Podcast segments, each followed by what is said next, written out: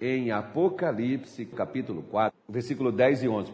Os 24 anciãos prostraram-se diante do que estava sentado no trono e adoravam o que vive para todo sempre e lançavam as suas coroas diante do trono, dizendo: Digno és, Senhor, de receber glória, honra e poder, porque tu criastes todas as coisas e por tua vontade são e foram criadas.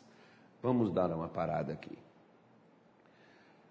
Esses anciãos, a palavra ancião na Bíblia significa autoridades, pessoas que têm uma posição de honra e de respeito. Esses 24 anciãos eram pessoas respeitadas, pessoas honradas, mas diante do trono de Deus, eles estavam prostrados. Eles não estavam lá na sua arrogância, nós somos isso, nós somos aquilo, eu sou isso, eu sou aquilo, até porque quem é não diz, deixa aparecer. Eu não preciso, por exemplo, dizer para as pessoas quem eu sou. Aquilo que eu faço fala por mim. Né? Então, quando você, por exemplo, encontra pessoas arrogantes, o missionário Soares, por exemplo, ele disse uma coisa: para você conhecer uma pessoa, você pode fazer duas coisas. A primeira, dar algo a ela que ela não tem, ou seja, eleve essa pessoa. A segunda coisa, tire dela o que ela tem e você vai conhecer quem ela é. Porque às vezes há pessoas que elas não sabem lidar com sucesso. Você pode ver aí artistas, atores, você pode ver pastores, né? você pode ver, tanto no evangelho quanto na vida secular, pessoas que não souberam lidar quando tiveram sucesso. Tem gente que não sabe lidar com isso, embriagam com ele e cai. É só Deus dar alguma coisa, é só a pessoa conseguir um pouquinho mais do que aquilo que ela tem, e ela já começa a se achar mais qualificada, melhor do que os outros, e ela já logo adota aquela até, até aquela, aquela aquele dizer né? Vamos, Kiko, não se misture com essa gentalha. Pastor, eu não ando, olha, eu, eu não, eu tenho uma, minha vida, tal, tenho que repensar, não vou ficar andando com qualquer um e aquela coisa toda. Tem pessoas que até igrejas, ministérios para eles frequentarem, eles escolhem aqueles ministérios onde tem aquelas igrejas tops. Né? Eu me lembro, por exemplo, que o missionário contando que ele participava de várias igrejas no, no, no, no Rio de Janeiro, ele tinha várias instituições, igrejas já bem estruturadas, mas quando ele foi curado, ele foi curado numa igreja simplesinha, derrubadinha, não sei se vocês já ouviram falar isso. Ou seja, lá naquele local, pobrezinho, naquele local ali, jogadinho, esculhambado, é aonde Deus estava presente. E nos outros ele não estava por quê? Ele não estava não que ele não quisesse, é porque não havia lugar para ele lá. Por quê? Porque nós, minha senhora, meu senhor, meu amigo, ainda que Deus te faça crescer, e Ele quer que a gente cresça, mas uma coisa nós temos que manter, e essa palavra-chave é humildade. Humildade significa dependência completa de Deus em todas as áreas, em todos os momentos, em todos os tempos. Porque tem gente que, quando ele precisa de cura, de prosperidade, de milagre, ele é muito humilde. Mas quando ele não precisa mais disso, ele se torna arrogante. Você já ouviu falar sobre um anjo de luz? Chamado Lúcifer, que habitava no jardim, que vivia entre as pedras afogueadas, Você já ouviu falar sobre esse anjo que era perfeito em formosura, era lindo, bonito, maravilhoso, de uma aparência extraordinária?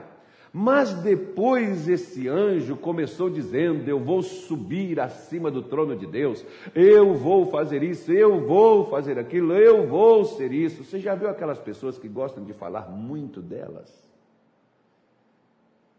Aquela pessoa, por exemplo, que gosta de contar seus feitos, não estou falando de testemunho da gente contar, mas aquelas pessoas que às vezes, até quando você começa a conversar com alguém, a pessoa começa, olha, eu, eu, eu, deixa eu contar você o que, que aconteceu comigo. Então, não é que ela está compartilhando experiências, é porque ela está mostrando quem ela é. Uma pessoa orgulhosa, uma pessoa soberba. A Bíblia diz que esses 24 anciãos, eles se prostraram, eles sendo autoridades, eles estão prostrados diante de Deus e eles estão ali dizendo: Digno és de receber glória, honra e poder, porque tu criastes todas as coisas e por tua vontade são e foram criadas. Ou até eles estão dizendo: se nós existimos e se nós somos o que somos, não somos por nossa causa, somos porque o Senhor nos tornou assim. Porque quando a pessoa ela é arrogante, ela não tem humildade, a, a, a linguagem dela é eu fiz, eu consegui, eu falei, eu agi, eu, tudo é o eu. Ao invés de Deus, é o eu. O eu é que sobressai. O eu é que aparece. O eu é que torna a existir. Por isso que nós devemos ter muito cuidado com a arrogância, com a soberba, porque nada cresce, nenhuma árvore, pegando aqui, pegando aqui a frase do Andrew Murray, nenhuma árvore cresce se não for a partir da sua raiz. Assim é que cresce a humildade a partir de uma raiz de humildade.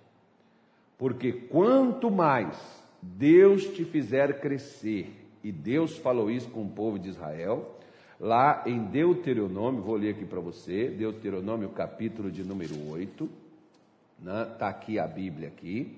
Deus está dizendo para eles, né? falando para eles, o que ele iria fazer por eles. Eu vou pular aqui alguns versículos e depois eu vou é, pegar contigo aqui. Diz assim, Deuteronômio 8, versículo de número 7. Porque o Senhor teu Deus te mete em uma boa terra, terra de ribeiros e de águas, de fontes e de abismos, que saem dos vales e das montanhas, terra de trigo e cevada, de vides, figueiras e romanzeiras, terra de oliveiras, abundante de mel, de azeite e mel, terra em que comerás o teu pão sem escassez, e nada te faltará nela. Terra cujas pedras são ferros e de cujos montes tu cavarás o pobre, o cobre. Quando, pois, tiveres comido e fores farto, louvarás ao Senhor teu Deus pela boa terra que te deu.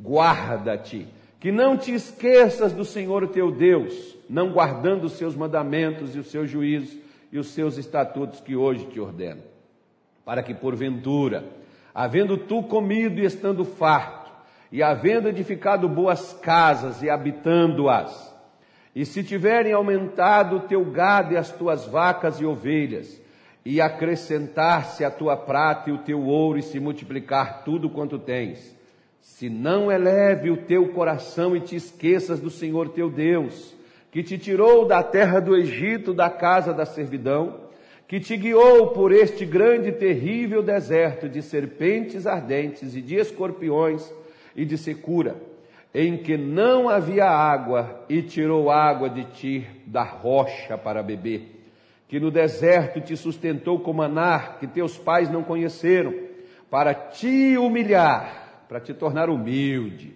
e para te provar e para no teu fim te fazer o bem. E não digas no teu coração: a minha força e a minha fortaleza de meu braço me adquiriram esta riqueza. Antes te lembrarás do Senhor teu Deus, que é o que te dá força para adquirires riqueza, para confirmar o seu conserto que jurou teus pais, como se vê neste dia de hoje. Será, porém, que de, de qualquer sorte te esqueceres do Senhor teu Deus, e se ouvires outros deuses e os servires e inclinares perante eles, hoje eu protesto contra vós, que certamente perecereis. Olha porque que muita gente está sofrendo, perecendo. Na saúde, na prosperidade, nos negócios, na vida espiritual. Por quê? Porque não depende de Deus. Não, não, é, não tem uma raiz de humildade de onde essa humildade brote. Ou seja, de onde essa dependência brote, cresça e espalhe. Por isso que Moisés está aqui falando é justamente da questão da humildade, porque quando nós não temos, nós somos dependentes, quando nós temos, nós somos ausentes. Ou seja, não preciso mais. E Moisés está dizendo para eles: às vezes você diz assim, ah, mas meu, meu pastor, negócio de terra, trigo, tá, mas você precisa de emprego, salário, renda, casa, casamento, você precisa de suprimentos, você precisa de ter necessidades supridas na sua vida. E é isso que Deus ele faz para nós. Mas quando ele nos dá isso, o que, que nós fazemos depois que recebemos? A maioria, às vezes, tem pessoas que até você conversando com elas, elas te perguntam assim: Ô fulano, vamos na igreja. Aí ela diz assim: o que, é que tem na igreja hoje? Qual é a corrente? Ou seja, se for algo que eu estou precisando, eu vou. Mas se, não, se eu não estiver precisando, o que, é que eu vou caçar na igreja? Ou seja, quando nós estamos necessitados, a gente não só vem, mas a gente pede ajuda a Deus, ao pastor, à pastora, ao profeta, pede ajuda para o padre, pede ajuda para todo mundo. Mas quando vence, quando melhora, quando alcança, não permanece naquela humildade. Deixa eu falar uma coisa com você. Humildade é uma questão de caráter. Humildade é uma questão de caráter. O porquê de muitos serem arrogantes, soberbos, orgulhosos, é porque tem um caráter que não foi tratado. Por isso, Deus começa a trabalhar na minha vida e na sua, não é no bolso, não é na conta bancária, não é nos bens, é no nosso caráter. Para mudar a nossa vida, para que aquilo que Ele coloque nas nossas mãos, a gente não venha perder. Deus não quer a nossa destruição, e o único meio de nos livrar do mal é a humildade, porque não haverá santidade sem humildade. E onde há humildade existe santidade, porque santidade não é se isolar. Santidade é saber se comportar. Você vê, por exemplo, e aí eu deixo para o culto da noite a nossa mensagem da nossa reunião vamos falar daquele que foi o homem mais humilde que pisou na face da terra. E vamos ver por que, que ele é o homem mais poderoso até o dia de hoje. Tá bom? Vamos fazer a nossa oração? Vamos falar com Deus. Pai, em nome de Jesus, nós oramos, meu Deus, nesta tarde de hoje, apresentando ao Senhor cada pessoa que nos acompanha no Facebook, também no YouTube, aqueles que posteriormente compartilham com amigos, parentes, e eles acessarão esta live, eles ouvirão e receberão esta palavra, que também esta oração sejam eles incluídos nela agora. Que aquele Senhor que está, meu Deus, em grande dificuldade, aquele, meu Deus, que está com as suas portas fechadas, sua vida amarrada, aqueles que estão enfrentando um problema de saúde, uma enfermidade incurável, uma doença constante, aqueles que estão enfrentando o caos, a destruição nas suas vidas, no casamento, no relacionamento. Meu Deus, nós oramos e invocamos o teu poder agora. Que o teu poder, Senhor Jesus, se manifeste na vida desta pessoa. Que aquela opressão, aquela angústia, aquela tristeza, Meu Deus, aquele vazio, aquele mal que se levantou do inferno para destruir esta pessoa, que ela seja quebrada, que ela seja destruída, que ela seja arrancada no nome de Jesus, com o poder da tua palavra, da tua presença e do teu poder. Cerca, meu Deus, que o teu povo tenha paz, que o teu povo tenha saúde, que o teu povo vença e avance, e que o Senhor glorifique a vida do teu povo, abençoando-os e levantando-os no nome de Jesus. Eu te peço isto no nome de Cristo. Assim como também, ó Pai, eu aproveito este momento e peço a Deus que o Senhor olhe para cada um dos nossos pastores, das nossas pastoras, aqueles, ó Deus, que estão conosco aqui no Mato Grosso, realizando, meu Deus, a tua obra, realizando, meu Deus, pregando a tua palavra. E o Senhor diz que felizes são aqueles que anunciam as boas novas, que dizem a Jerusalém: o teu Deus vive. Senhor, em nome de Jesus, eu oro por cada um dos nossos irmãos. E eu peço você, mulher, você, homem que nos acompanha, ore por, pelo seu pastor. Ore por ele, pela sua pastora neste momento agora. Pai, eu te peço em nome de Jesus, o Senhor sabe para qual é este propósito e pelo qual eu estou fazendo esta oração. Meu Deus, prepare o coração de cada um de nós. Envia, Senhor, a revelação da palavra viva. Dá, meu Deus, o entendimento, a compreensão, a, razão do nosso chamado e mostra-nos a herança que nós temos, que recebemos dos santos. Qual a grandeza do seu poder que manifestou-se em Jesus Cristo, ressuscitando dentre os mortos e pondo acima de principados, de potestades e de todo mal que domina, não só neste século, mas também no vindouro. Eu oro, meu Deus, para que o Senhor nos dê um espírito de sabedoria para que o Senhor nos dê um espírito de revelação, que nós possamos compreender, meu Deus, aquilo que o Senhor nos chamou para realizar para o Senhor aqui no estado do Mato Grosso. Senhor Jesus, nos ajude, mostra-nos, ilumina os nossos olhos, nos dá a compreensão do que devemos falar, do que devemos fazer, até mesmo de como devemos orar, meu Deus porque muitas vezes não sabemos realizar, fazermos uma oração eficaz.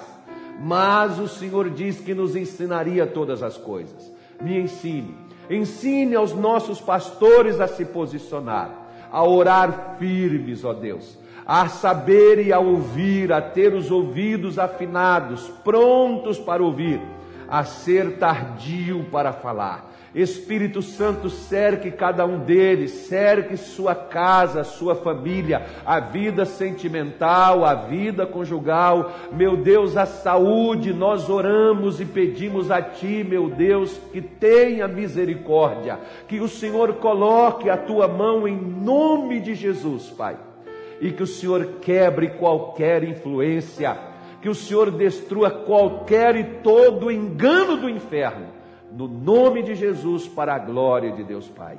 Meu Deus, eu te peço isto e te peço que o Senhor abençoe e que o Senhor consagre o óleo, meu Deus, que será usado para a última reunião pastoral deste ano de 2020. Nós queremos que o Senhor esteja presente e que o Senhor abençoe, para que assim, meu Deus, estes homens e estas mulheres sejam primeiramente ministrados pelo Senhor, para depois ministrar ao seu povo porque nós queremos um final de ano com excelência. Nós queremos entrar um ano novo, meu Deus, debaixo da tua graça, dentro da tua misericórdia, dentro da tua salvação e o teu poder.